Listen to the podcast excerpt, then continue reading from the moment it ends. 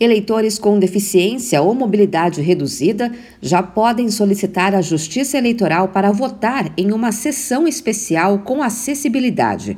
As sessões especiais são espaços adaptados para oferecer segurança na hora de votar.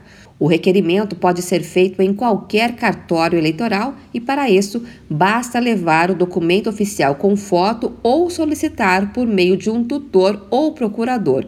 O prazo para alteração vai até o dia 18 de agosto. Deline Cutrim, do Coletivo de Mulheres com Deficiência do Maranhão, tem mobilidade reduzida.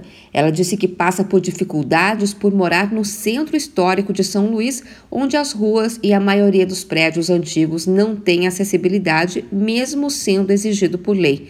Deline Coutry lembra que, além das sessões adaptadas, também é necessário pensar no acesso a esses locais. A gente vê sempre casos de pessoas com deficiência que não conseguem chegar até esse espaço de escolha de votação. O TSE, o Tribunal Superior Eleitoral, atualizou os softwares das urnas eletrônicas com tradução na língua brasileira de sinais. Um vídeo feito por uma intérprete será apresentado em todas as mais de 577 mil urnas. A tradutora vai indicar ao eleitor o cargo que estará em votação no momento.